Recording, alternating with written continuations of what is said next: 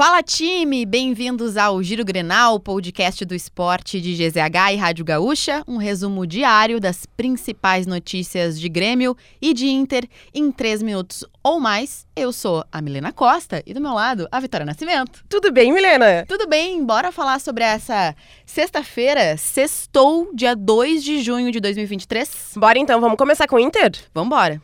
O Inter encerrou na manhã dessa sexta-feira a preparação para enfrentar o Santos nesse sábado pelo Brasileirão. E teve duas ausências importantes. O zagueiro Rodrigo Moledo e o atacante Pedro Henrique não participaram do treino no CT Parque Gigante.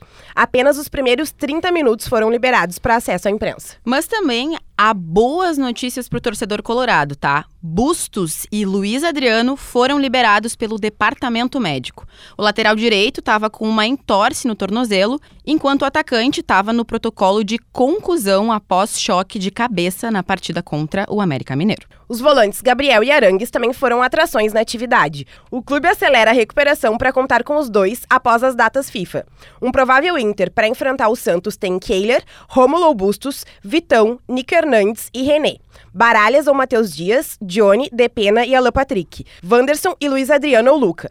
A partida contra o Santos acontece nesse sábado, às 9 horas da noite, na Vila Belmiro. E agora que a gente já falou do Inter, bora falar de Grêmio. O Grêmio que fez nessa sexta-feira o primeiro treino pensando na partida contra o São Paulo. E teve ausências importantes de jogadores que tiveram em campo contra o Cruzeiro.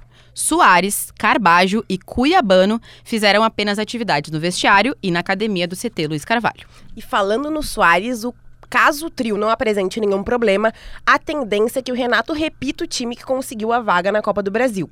A principal preocupação mesmo é ele, Luizito Soares. É. Após o jogo em Minas, Renato revelou que o jogador atuou com dores musculares. Um último treino será realizado na manhã deste sábado, quando será definida a equipe. Antes da partida, na manhã dessa sexta-feira, Renato concedeu entrevista coletiva. Ele falou sobre o novo esquema, o 352, e revelou conversas com o Michael. Disse esperar reforços, algo que foi reafirmado pelo presidente Alberto Guerra, que pretende trazer jogadores no mês de julho.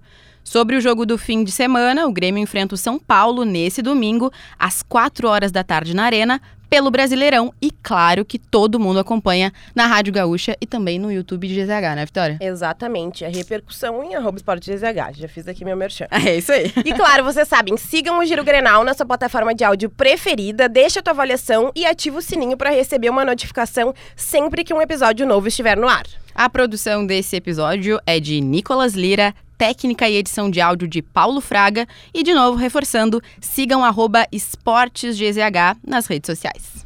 Exatamente. Agora, né, o clima uh. segue ruim pro Eduardo Cudê no Atlético Mineiro. É isso. Na manhã dessa sexta-feira, uma torcida organizada cobrou o treinador após o treino. Inclusive, esse vídeo viralizou nas redes sociais, né, Vitória? Exatamente. Eles disseram, inclusive, que o chat não é mais bem-vindo no Galo. É isso. Clima ruim. Será que segue, hein?